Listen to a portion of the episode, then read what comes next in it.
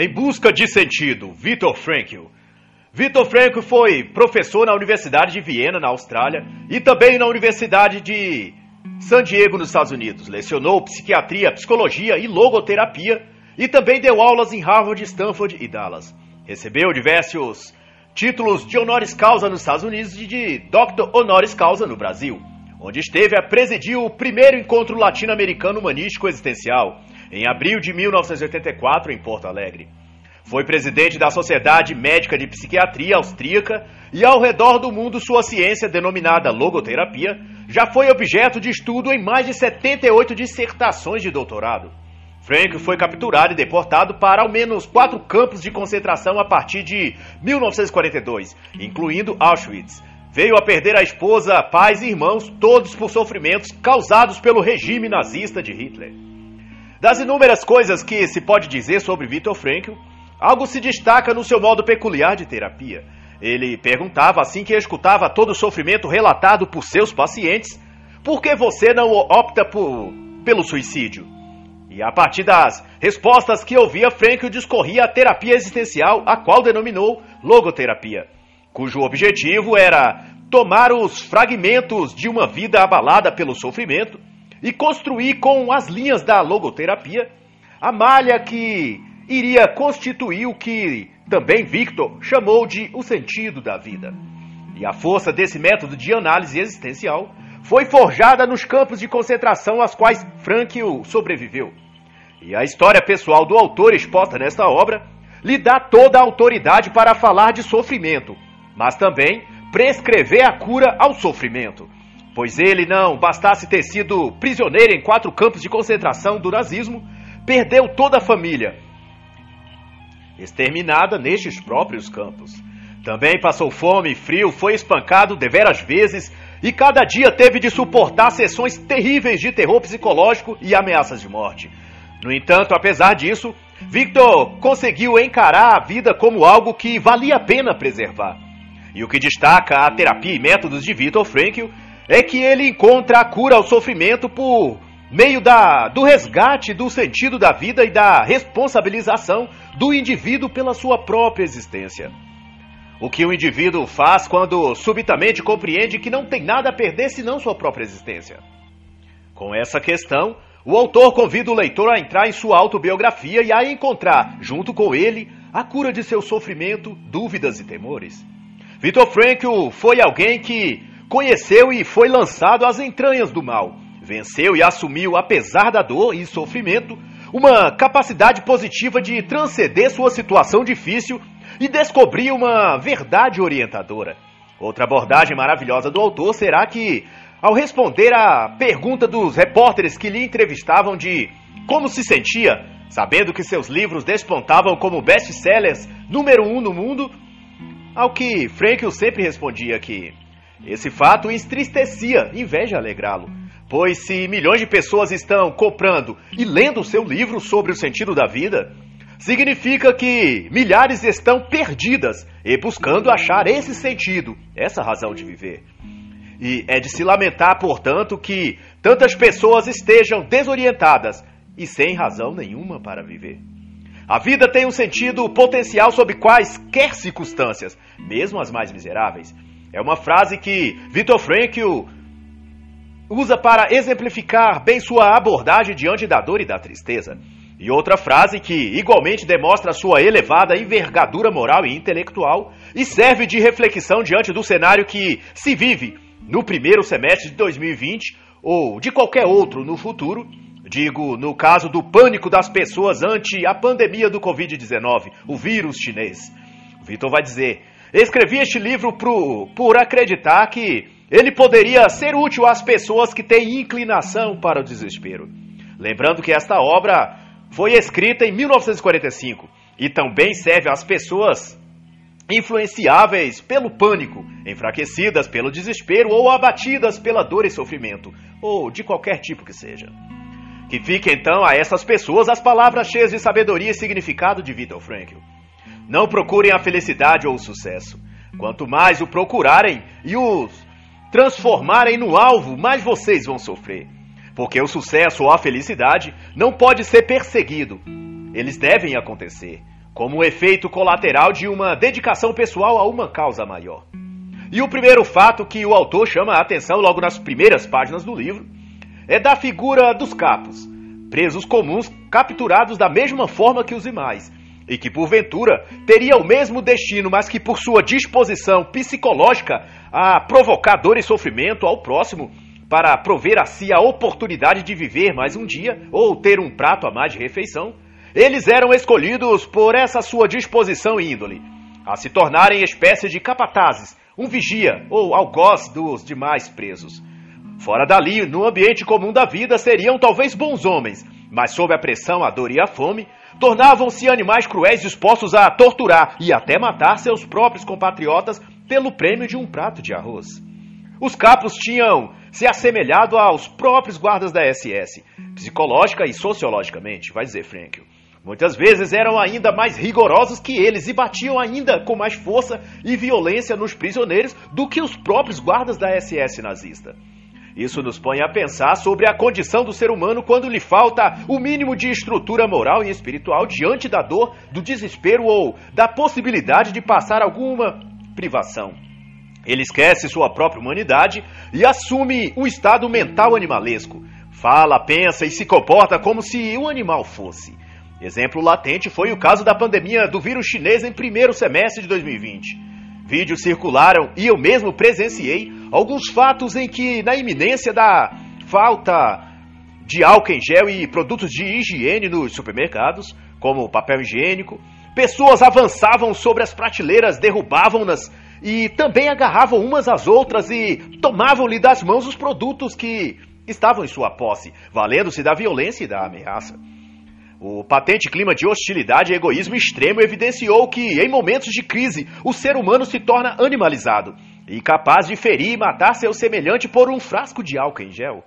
E nos campos de concentração, Vitor Frankl presenciou isso, que na ânsia de comer um pouco mais de batatas na sopa da noite ou de ganhar um pão pela manhã, pessoas comuns e trabalhadoras de outrora se transfiguravam em feras selvagens e perigosas que espancavam até a morte seu companheiro sem o mínimo de remorso. Por isso, no caso do Covid-19, evitar o pânico e evitar o desespero é também uma questão de evitar o completo caos, de nos tornarmos todos animais brutalizados.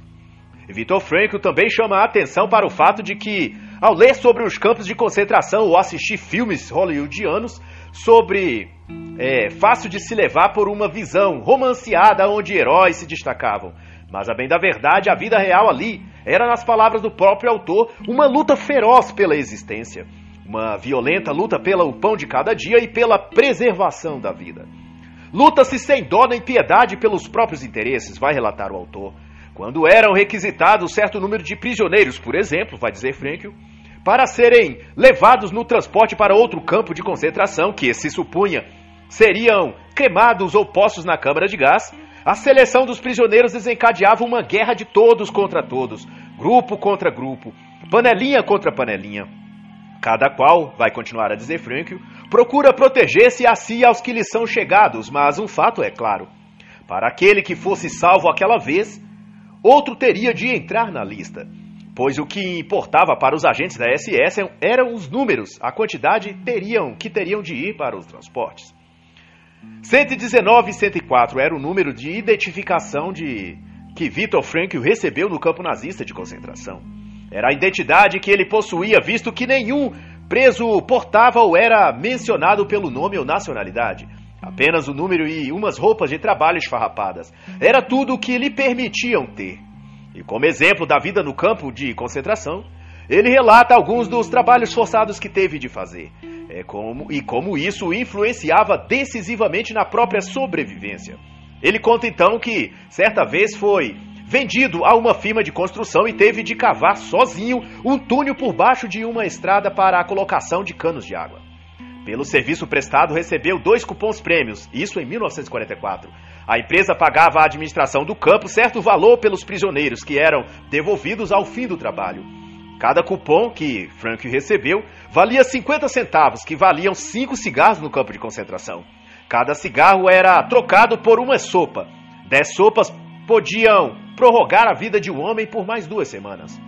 A história de Vitor Frankl se dá, no entanto, do ponto de vista psicológico, ou seja, como cada prisioneiro experimentava a vida ou experienciava a sua existência no campo de concentração.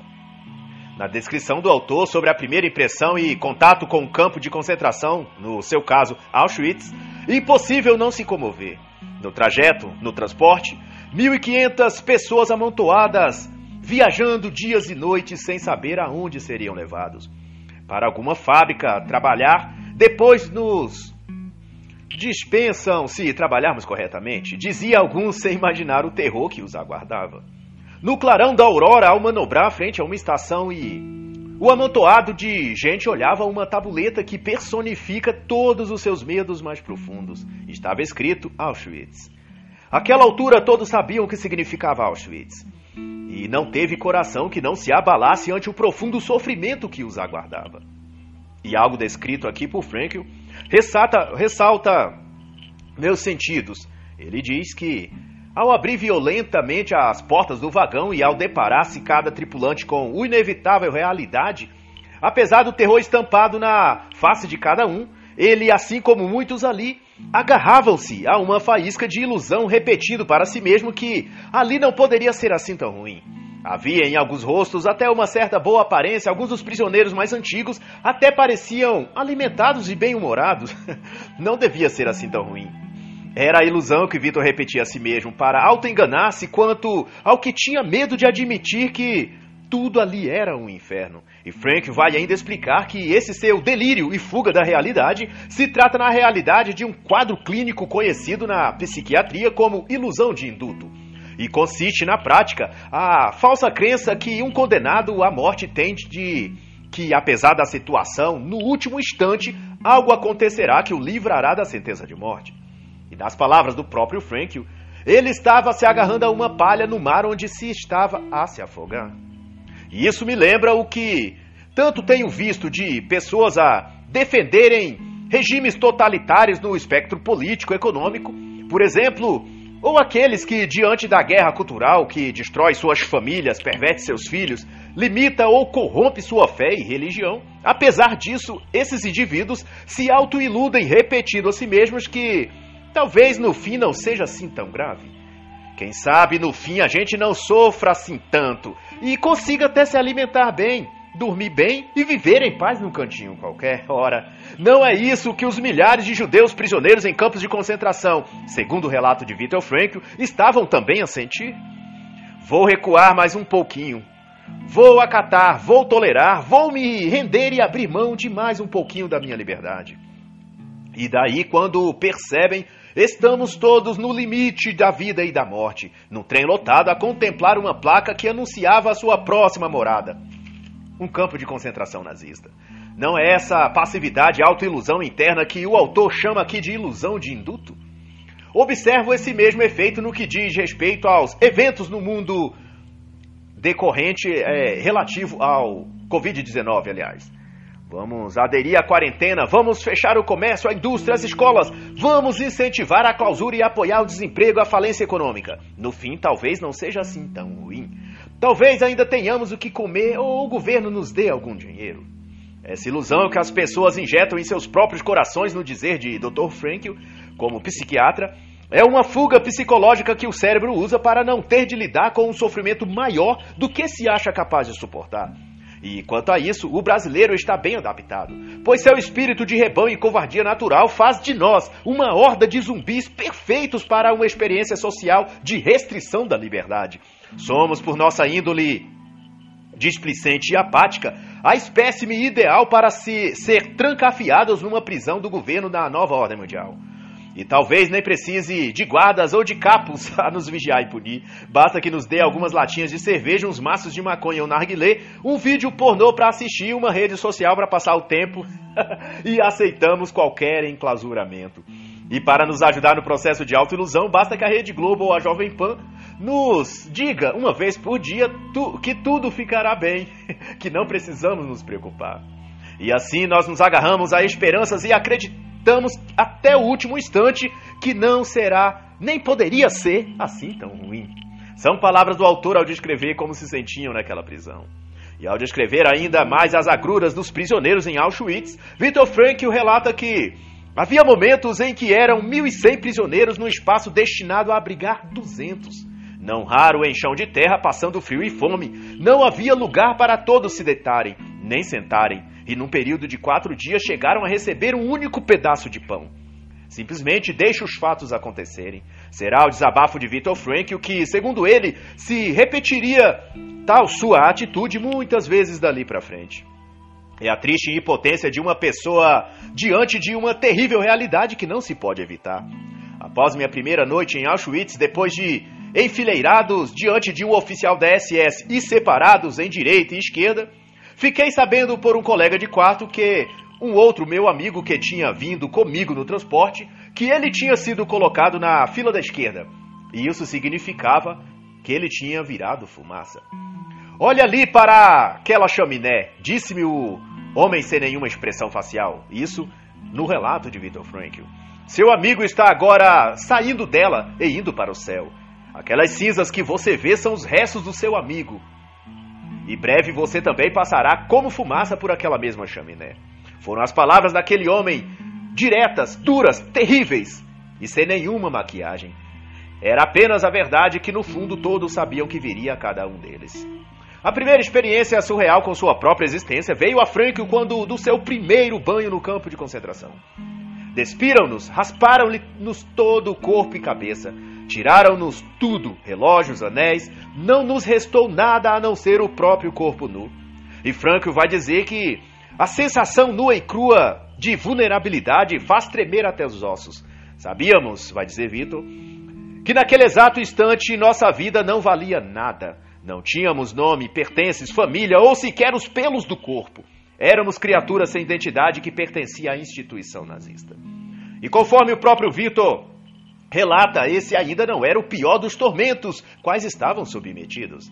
À noite, na hora de dormir, vai contar Frank, éramos em nove moribundos deitados sobre uma tábua, tendo de se cobrir com um único cobertor. Mas além desse sofrimento, considere passar seis meses com uma única camisa, ou passar mais de um ano sem escovar os dentes. E numa espécie de humor negro que os presos faziam a si mesmos, e uns contra os outros, como uma terapia contra o enlouquecimento, diziam às vezes: Certo, Dostoiévski estava certo. O ser humano é o ser que a tudo se habitua.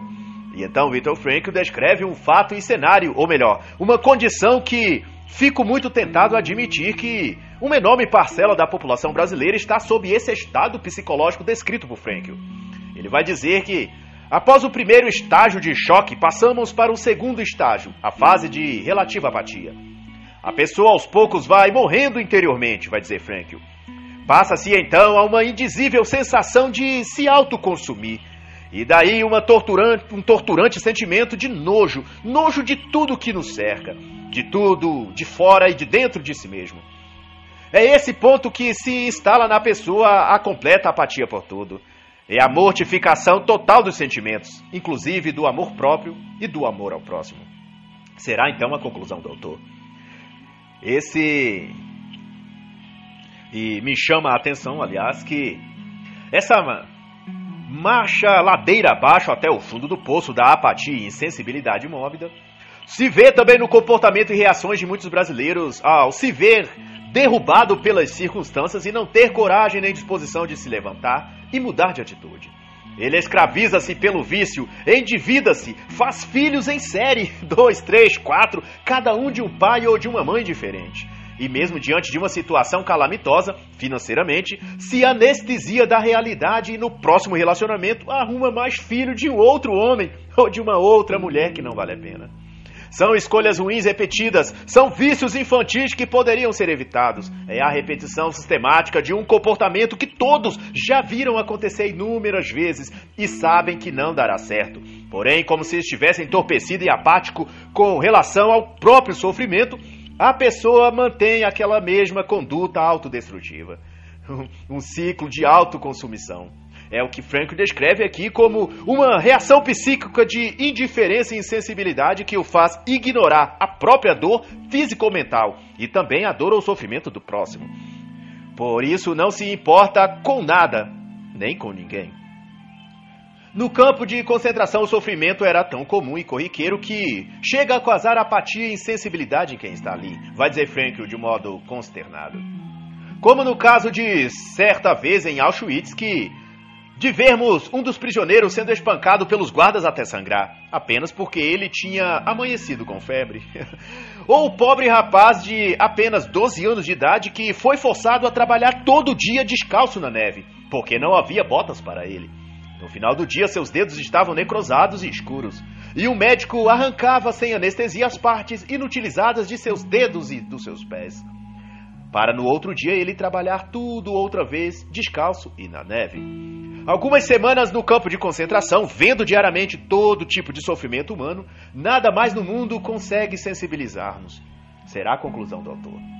Segundo o autor, a apatia, a insensibilidade emocional, o desleixo interior e a indiferença são características das reações anímicas, isto é, da alma da pessoa, quando essa pessoa é exposta a níveis altos de dor e sofrimento por um período mais ou menos extenso.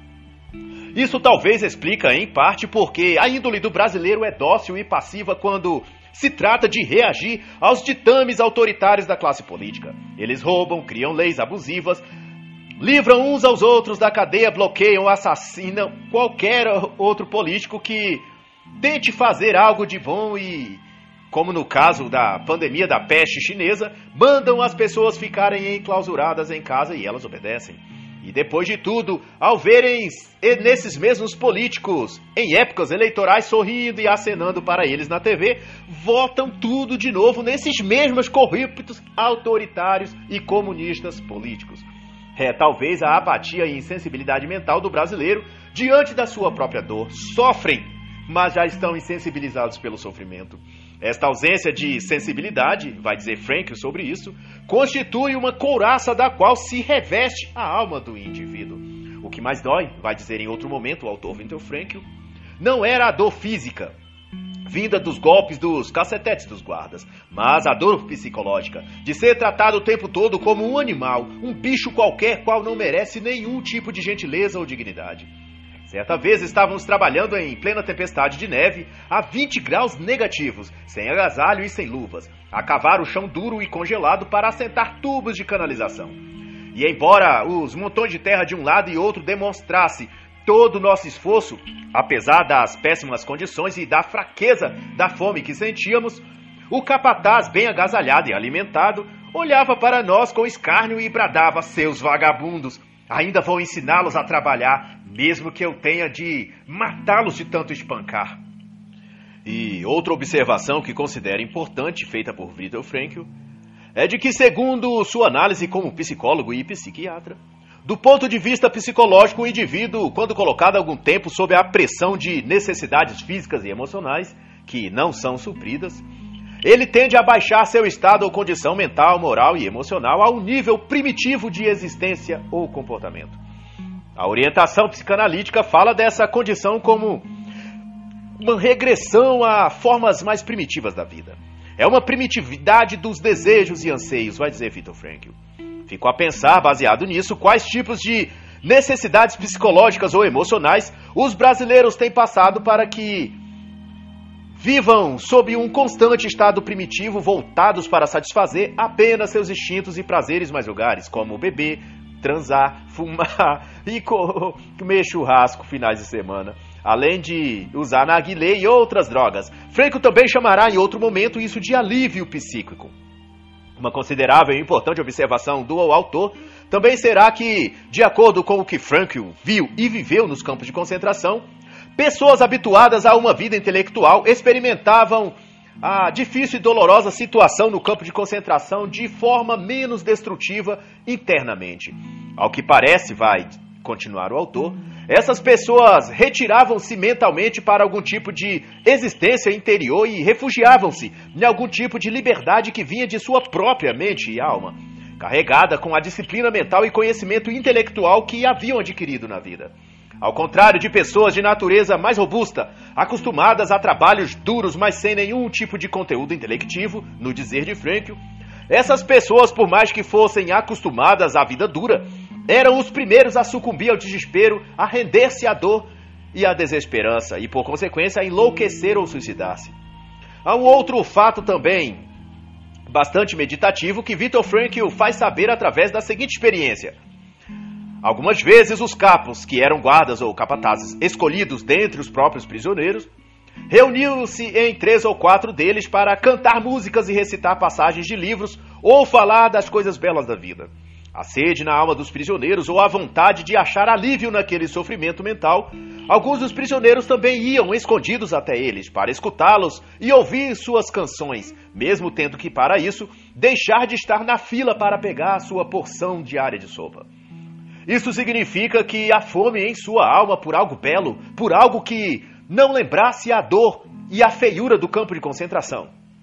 Isso aponta para o quanto é importante para o espírito humano a contemplação da beleza, o ter ao seu redor o belo, justo e o bom. Ou seja, a natureza humana precisa ser alimentada de cultura e preocupa-me o que será daqui para frente no mundo se o que produz no campo da música, da arte e da literatura não passam hoje em dia de erotismo juvenil e irresponsável, apologia ao crime, às drogas e todo tipo de futilidade cultural que se possa pensar. E a pergunta que depende disso é: o que alimentará a alma das pessoas no futuro? Sem o belo, justo e o bom na cultura, o que servirá de nutriente para o espírito e a mente das pessoas nos tempos difíceis que certamente virão? Frank também revela os fatos curiosos e inexplicáveis que ocorriam manifestados na natureza humana ali no campo de concentração, como o fato de um capo chefe do campo e mais temido, apelidado de o capo assassino, a despeito de sua crueldade e violência gratuita, era em particular um homem sensível que gostava de compor poesias. Não raro, nas reuniões, ele recitava seus versos que sempre narravam sobre o amor e a paixão. Estranho que justamente os que dão mostra na prática de desafeto, deslealdade e de falta de amor, são justo esses que mais usam a palavra amor e tanto falam nas coisas belas da vida, da paixão ou da família. Isso até lembra a triste realidade da vida conjugal, em que aqueles que traem seus cônjuges, que emulam comportamentos de afeto e amor por ele, são os que, ao contrário do que afirmam em palavras, vão nos aplicativos como Badu, Tinder ou Facebook em busca de aventuras extras conjugais. Ou seja, Assim como o capo assassino da vida amorosa, os que mais falam em amor são deveras os que, numa espécie de vida secreta, agem com desamor. E na ausência de uma explicação racional ou plausível para tal comportamento, faço valer a máxima expressada por aqueles homens que escolheram ver as coisas por uma perspectiva do humor. Como Coringa, arqui-inimigo do Batman nos quadrinhos, que, na cena final do filme exibido em 2019, dançava e ria diante de um cenário caótico onde tudo estava em chamas. Os homens que, como Coringa, escolheram ver o mundo como uma comédia ao invés de um drama se auto-intitulam Honk Pills.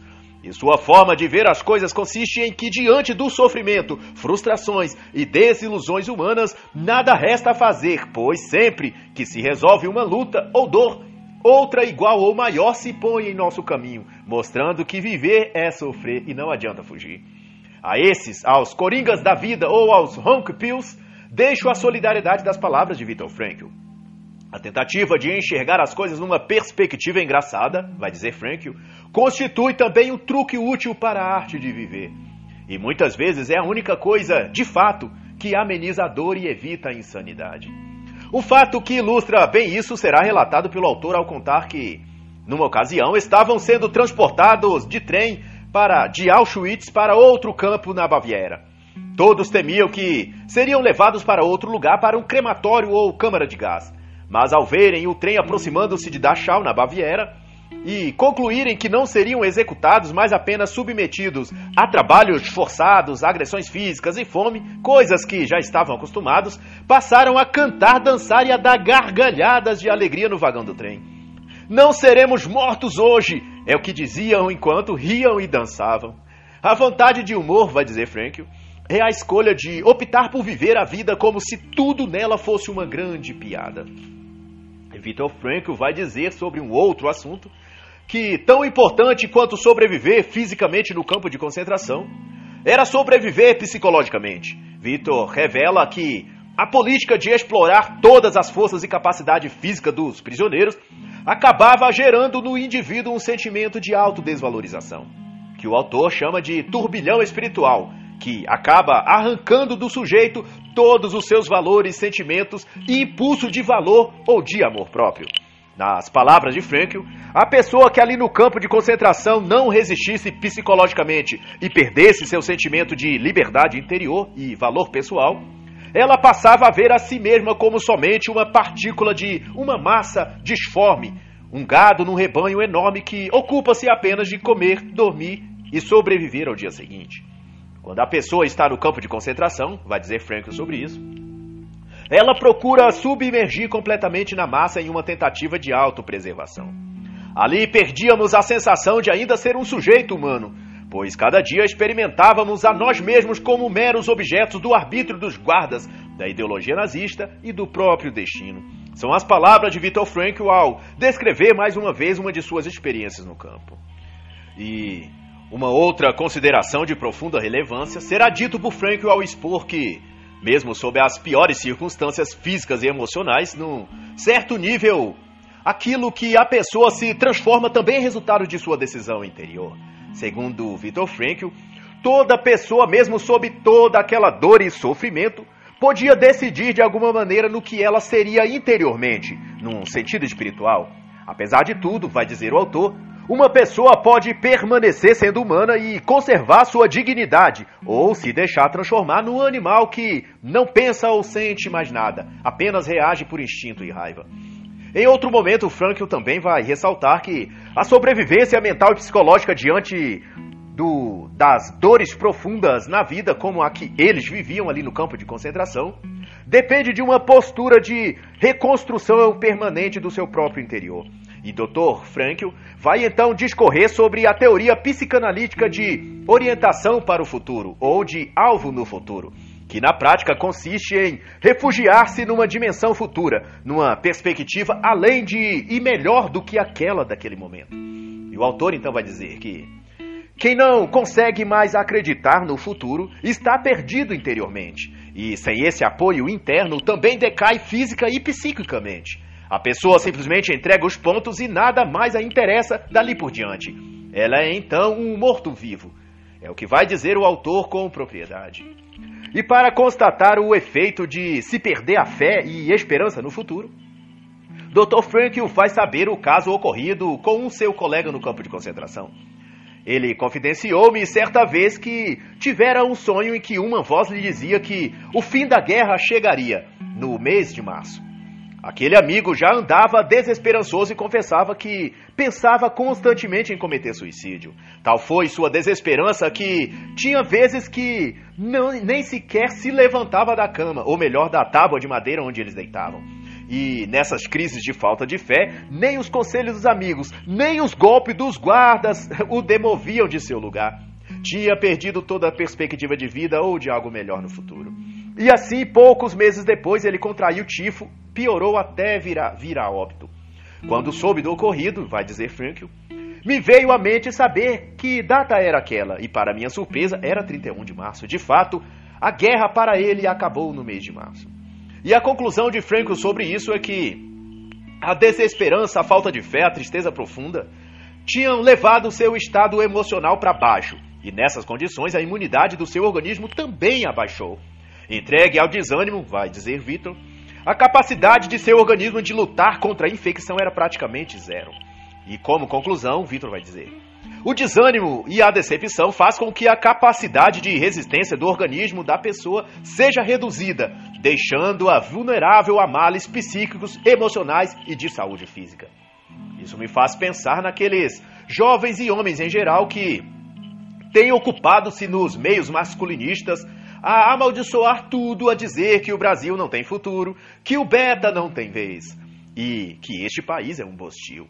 Estes jovens só estão, na verdade, fazendo mal a eles mesmos. Estão injetando dentro de suas próprias mentes uma carga de negatividade e falta de fé que só debilitará a eles mesmos. E, quando diante da necessidade de se esforçarem e darem um passo a mais na vida, simplesmente perceberão que já não têm qualquer força mental ou até mesmo física para isso.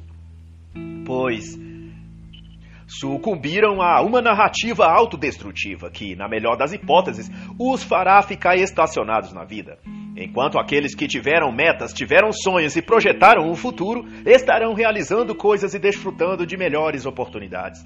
E só restarão a estes, perdedores, desesperançados, rogar praga em comentários no YouTube, como já fizeram a mim, dizendo em tom de sarcasmo e rancor: Você quer fazer da sua exceção a regra? a vida do Bostil é uma merda e o Beta não adianta lutar, ele nunca terá vez. No campo de concentração, vai dizer o Dr. Frankel, quem não tinha um alvo, um olhar no futuro, não conseguia sobreviver interiormente e, consequentemente, desfaleciam até a morte. E Frankel vai então lançar um desafio. O que se trata aqui neste relato é o despertar as pessoas para o sentido da vida, que é, em vez de tentar descobrir o que você tem a esperar da vida, você começa a pensar o que a vida espera de você. E ao discorrer sobre moral, honra e mérito, Victor Frankl conta o episódio em que, certa feita, houve um furto na cozinha e algumas batatas foram levadas. As autoridades do campo determinavam então que os prisioneiros delatassem quem teria sido responsável pelo furto, ou senão, todos os 2.500 prisioneiros ficariam todo dia e à noite sem comer nada. Mesmo sob essa condição, os prisioneiros não denunciaram um dos seus e pagaram com dignidade o preço da sua decisão. Ficaram todo dia e à noite mortos de fome. E Frank vai dizer que bondade humana, solidariedade, honra e dignidade não são personificados nas funções, cargos ou posições que as pessoas ocupam, mas estão dentro delas. Havia guardas que eram como anjos protetores, vai dizer Vitor, e havia prisioneiros que agiam como verdadeiros demônios. Traíam, enganavam e exibiam um prazer sádico em ver seu próximo sofrer. Isso me faz lembrar o antiquado, mais ainda repetido epíteto ensinado nas faculdades e escolas de que o homem hétero, ou o branco, ou o burguês são maus e opressores, e a classe pobre negra ou a mulher são vítimas bondosas e oprimidas. Essa dissociação cognitiva empurra as pessoas para uma ilusão coletiva. O bem e o mal é distribuído conforme o gênero, o sexo ou a classe social em que a pessoa nasce. Se for homem, é mal. Se for mulher, é boa. Se for hétero e branco, é opressor. Se for homossexual ou negro, é bondoso, humilde de coração. Essa ruptura de maldade e bondade não se revela no tipo de pele, no tipo de sexo ou no tipo de classe social, vai dizer Vitor, mas no tipo de pessoa, de caráter e do quanto cada pessoa decide agir e viver com dignidade própria e aos outros. Eu então concluí, vai dizer o autor sobre isso que só existe duas raças ou tipos de pessoas, e isso não tem nada a ver com a cor da pele, a conta bancária ou se ela é macho ou fêmea. Há a raça de pessoas decentes e a das pessoas torpes, pequenas moralmente. Essa última parte do livro, ao discorrer sobre o evento da sua libertação e de seus companheiros, o autor vai relatar um fenômeno curioso da psicologia. No dia que fomos libertados do campo de concentração, vai dizer Viktor Frankl, algo inusitado ocorreu. Ao ver que estávamos realmente livres e vivos, nenhum de nós sorriu. Ninguém conseguiu demonstrar sua alegria. Ficamos apenas a olhar desolados o horizonte como se aquele fosse apenas só mais um dia normal. E Viktor Frankl vai explicar que esse estado antinatural deve-se ao fato de que haviam já esquecidos como é ser feliz. Estavam tão habituados a sofrer que tinham esquecido como é sorrir ou se alegrar. E Frankl diz ainda que, quando submetido a emoções negativas de uma certa profundidade ou por um extenso período, o cérebro precisa depois reaprender a se alegrar, a demonstrar emoções positivas. E isso nos põe a pensar sobre quantas pessoas conhecemos que só esbravejam, xingam ou parecem sempre estar de mau humor com os filhos, com os vizinhos, colegas de trabalho e o que é mais comum com o próprio marido. de acordo com Frankl, é comum as pessoas que sofrem querer aplicar sofrimento também aos outros. Quem é vítima, vai dizer o autor, tende a querer vitimar outras pessoas quando a chance lhe chegar. E para ilustrar, Vitor conta que, depois que foram libertos, estavam a caminhar na área externa um pouco mais afastada do campo de concentração. Ele e um companheiro que, ao avistar uma plantação de cereal, esse seu colega se dispôs a pisotear e destruir tudo. Quando repreendido por Vitor de que aquela plantação era o meio de sustento de alguma família das adjacências, o seu colega esbravejou: Não me venha proibir de vingar-me. E tudo o que fizeram contra nós, todo o sofrimento que o mundo nos causou. Nada mais justo que eu agora devolver-lhe um pouco da minha dor e sofrimento. Foram as palavras do amigo de Vitor. E ele então vai corrigir essa fala de seu ex-colega de prisão, dizendo que ninguém tem o direito de praticar injustiça, nem mesmo aquele que sofreu injustiça.